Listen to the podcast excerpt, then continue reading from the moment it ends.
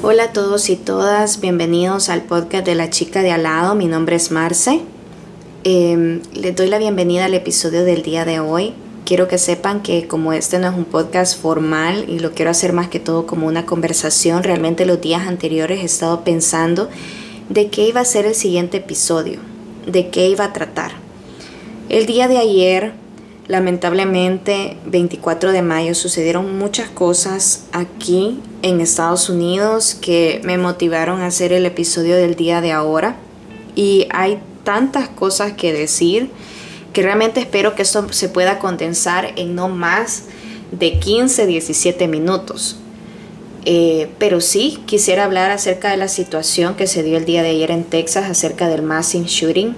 Créame que como madre he escuchado demasiadas opiniones en las últimas 24 horas, pero la opinión más importante que yo pude tener fue de mi hija de 11 años cuando yo llegué a la casa y me senté a hablar con ella acerca de todas las preguntas que ella tenía sobre la situación.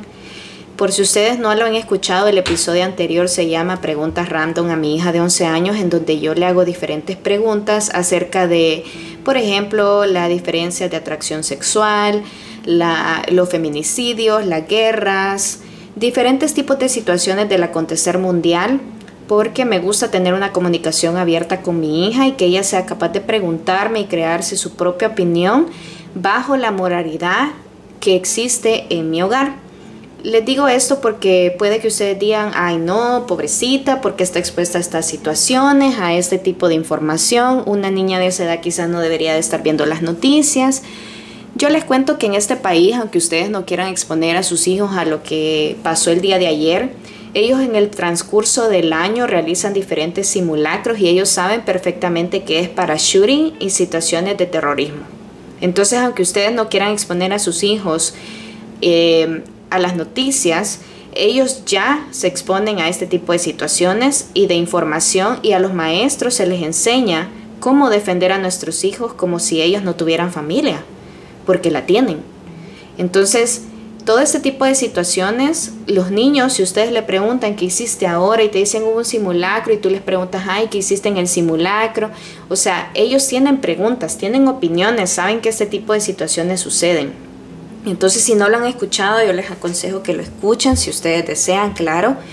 Y pues Ayer ella tenía muchas preguntas y prefiero que me pregunte a mí porque sé que se aproximan edades difíciles. Ella ahorita tiene 11 años, va a entrar en la pubertad, después en la adolescencia y probablemente su actitud pueda cambiar un poco porque a todos nos sucede.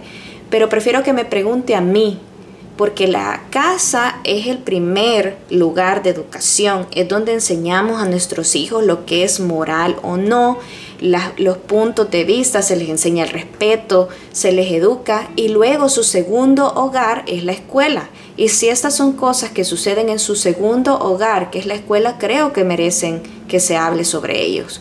Después de la escuela, el tercer modelo de moralidad en nuestra, en nuestra realidad es la sociedad y ahí van incluidas también las redes sociales actualmente porque los niños están expuestos a todo este flujo de información, queramos o no. Queramos o no, creo que es ahora muy común ver a un niño con un celular o una tableta, entonces están expuestos en cierto tipo de, de situaciones. Ahora, otra de las opiniones que estaba escuchando es obviamente todo esto con tintes políticos. Hay mucha gente que decía, Estados Unidos se merece lo que le pasa por ser Estados Unidos.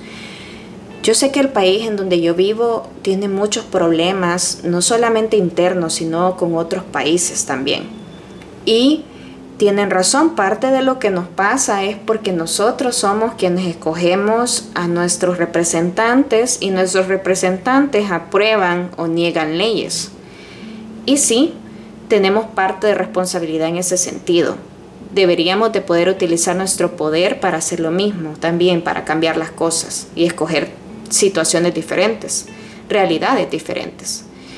Pero también pienso que en realidad Estados Unidos se merece lo que le pasa por ser Estados Unidos. Creo que ser, estado, es ser una persona que vive en Estados Unidos, es darte cuenta, es aterrizar en la realidad de este país, pero también entender por qué Estados Unidos está en la boca de todos. Hace poco justamente creo que ayer en la mañana o el día anterior estaba escuchando una amiga que hizo un TikTok en donde decía, yo amo a los Estados Unidos, estoy muy agradecida por lo que Estados Unidos me ha dado, porque ella es de padres iraníes, pero nació en Guatemala y luego se mudó para acá. Un poco confuso, lo sé, pero creo que tiene tres puntos de vista sociopolíticos de tres realidades, tanto de sus papás como de Irán. De Irán. Ella en su nacimiento y desarrollo en Guatemala y ella como joven y adulta viviendo acá en Estados Unidos. Y ella decía, yo estoy agradecida. Sé que no somos un país perfecto, pero nadie habla acerca de las imperfecciones aquí de otros países. Y si o sea, tanto como se habla de las imperfecciones de Estados Unidos. Y es cierto, tiene mucha razón, porque en la mayoría de medios internacionales creo que no va a haber ni un solo episodio de las noticias, ni una sola transmisión en donde no se hable de Estados Unidos, así como de muchas otras potencias. Pero en realidad será que Estados Unidos se merece lo que está pasando por ser Estados Unidos? Creo que en ningún momento escuchamos decir que en México se merecen la matanza o las desapariciones de las mujeres y los feminicidios solo por ser México, que Brasil se merece el problema ambiental en las Amazonas y la deforestación crítica que está viviendo solo por ser Brasil. Creo que nadie dice tampoco que El Salvador merece la situación de las pandillas y violencias que vive solo por ser El Salvador, lo mismo con Honduras. Creo que nadie dice que la población de Rusia merece la censura que está viviendo por la guerra solo por ser Rusia y que nadie merece eh, o que merecen los ucranianos por buscar su libertad pasar por una guerra como lo están haciendo. Entonces, a lo que me refiero con esto es que ningún país, ningún país es perfecto pero todos tenemos una capacidad muy grande para abrir nuestra boca y poder hacer una crítica eh, basados en nuestra opinión y nuestra perspectiva. Y todos tenemos derecho de hacerlo, pero será necesario juzgar y demandar y condenar a un país, así como se está haciendo en este momento. Todas las situaciones en todos los países tienen tintes políticos. En mi país, por ejemplo, en El Salvador, vivimos 15 años después de la guerra, 15 o 20 años, realmente no me recuerdo muy bien, me van a disculpar, pero no lo llevo contando, simplemente sé que los primeros años después de la guerra era del partido de derecha y después probamos con la izquierda y nos salió igual o peor y que ahora el presidente que tenemos no es ni uno ni de otro. Este, y aquí pasó lo mismo. Se la viven de azul a rojo, de azul a rojo y las cosas mejoran y peoran. Y es lo, y empeoran. Y es lo mismo en otros países. Entonces, condenar a una población quizás siento que es un poco fuerte. Porque yo no puedo culpar a las mujeres de México por la situación en la que viven. Eso es un problema cultural. Lo que está pasando en nuestros países, en América Latina, son problemas culturales. Hay una cultura de violencia, hay una cultura de machismo.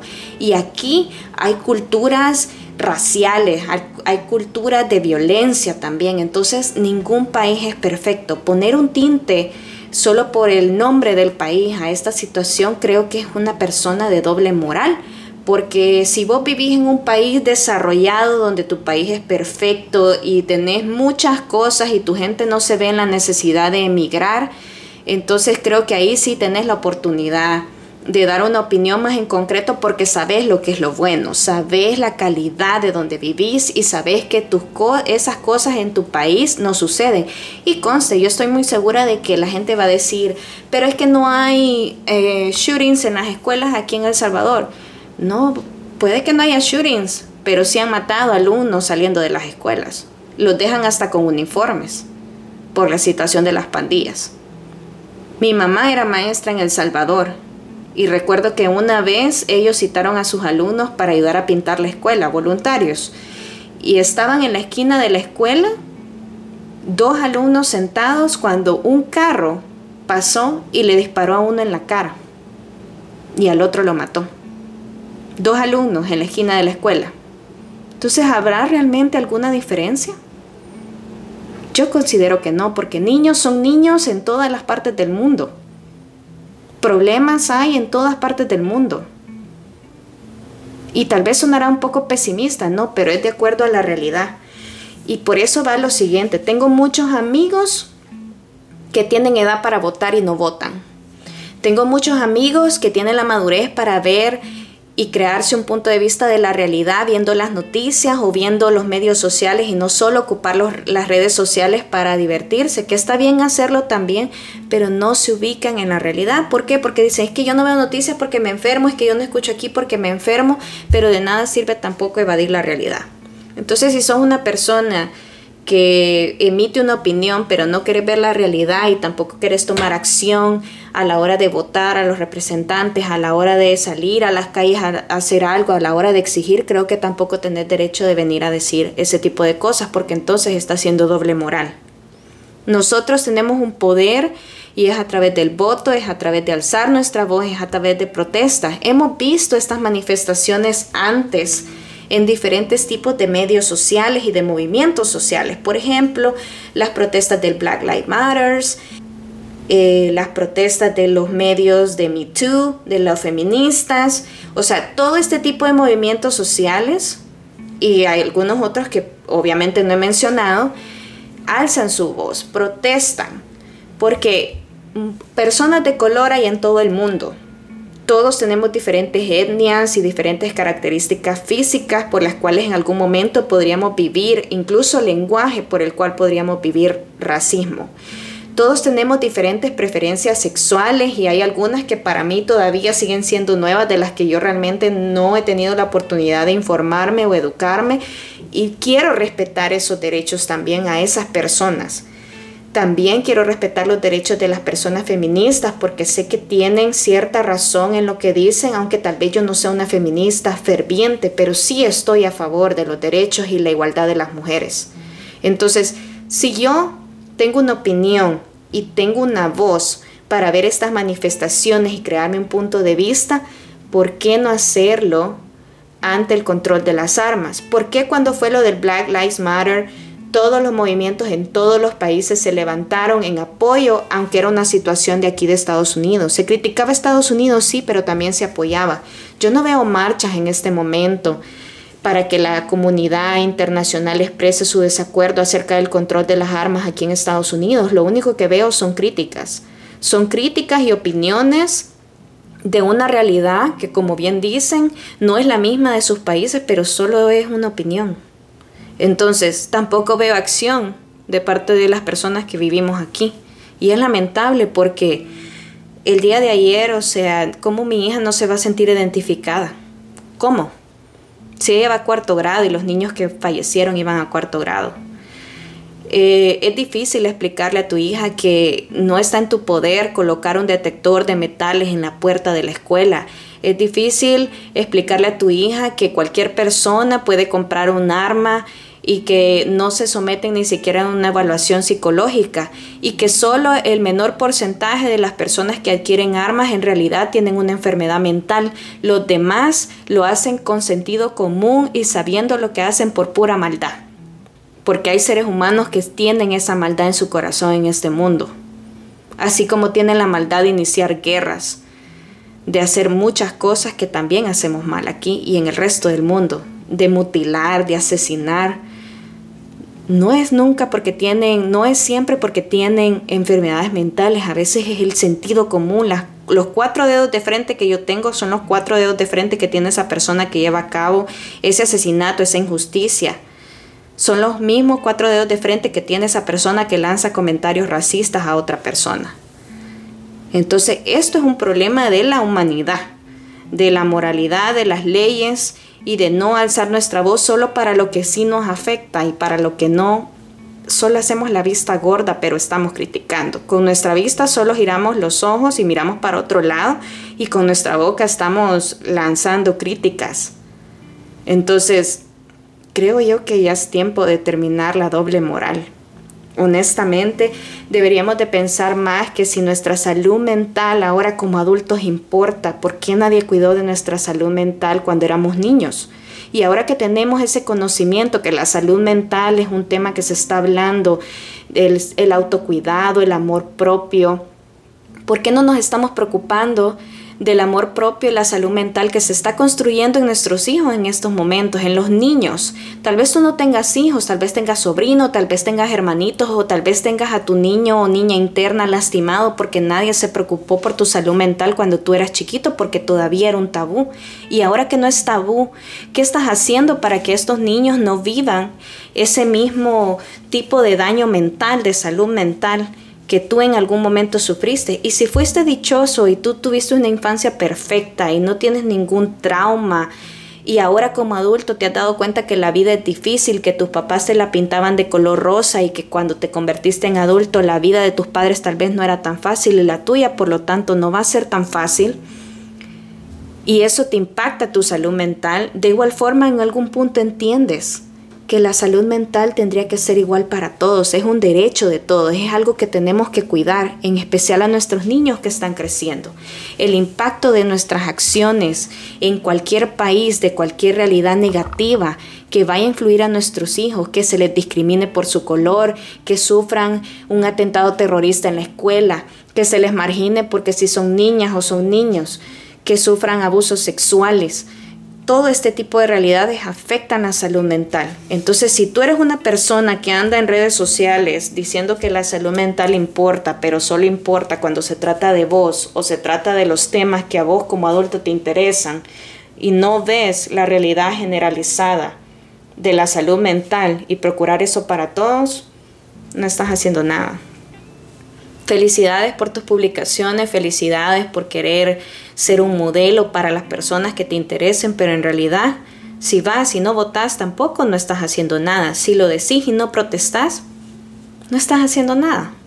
Entonces, creo que eso es la parte de la impotencia que uno siente como padre querer tener el dinero para comprar estos sensores de metal, para poner un guardia de seguridad en las puertas de nuestras escuelas y para poder pasar un examen mental a estas personas que porque cumplen 18 años o van a cumplir 18 años y ya tienen el poder de comprar una arma se les facilite tan grandemente en lugar de tener un algo que les proporcione un control sobre estas leyes. A mí me molesta como adulto ver que a un niño al padre de un niño se le margina simplemente por su origen, por el lenguaje que habla, por el color de piel que tiene.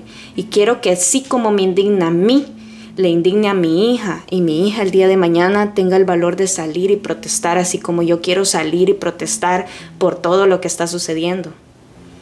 Porque la conciencia social que yo exprese, mi hija la está viendo como modelo. Yo como padre el día de ahora no, no envié a mi hija a la escuela.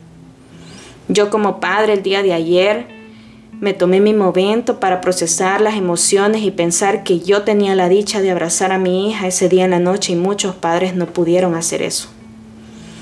Yo como madre el día de ahora mientras manejaba no pude evitar pensar que sentía cierta tranquilidad de que mi hija se quedara hoy en la casa porque mi ansiedad de que algo le pasara en la escuela era muy grande. Entonces cuando vayas a criticar piensa al mismo tiempo ¿Qué estás haciendo tú para que la realidad de tus hijos, de tu familia, de tus hermanos o la realidad de los niños del mundo, de las personas del mundo sea diferente?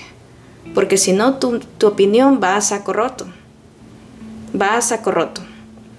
Hubiéramos tenido los huevos, como dicen en mi país, para poder salvarlos antes de que esto sucediera. Pero nada va a pasar si no tomamos acción. Entonces, antes de criticar, que si un país se merece algo o no. Acuérdate que humanos somos todos, ningún país es perfecto y todavía estamos en periodo de aprendizaje y de enseñarle a nuestras generaciones a que vivan una realidad diferente a la de nosotros. Gracias a los que me han escuchado. Puede que simpaticen o no en sus opiniones, pero creo que realmente necesitamos hacer mucho más tenemos un largo camino que recorrer. Gracias a todos los que escucharon. Espero que me escuchen nuevamente en el siguiente episodio. Recuerden que este es el podcast de la chica de al lado y les deseo que tengan un feliz día y un éxito en sus actividades.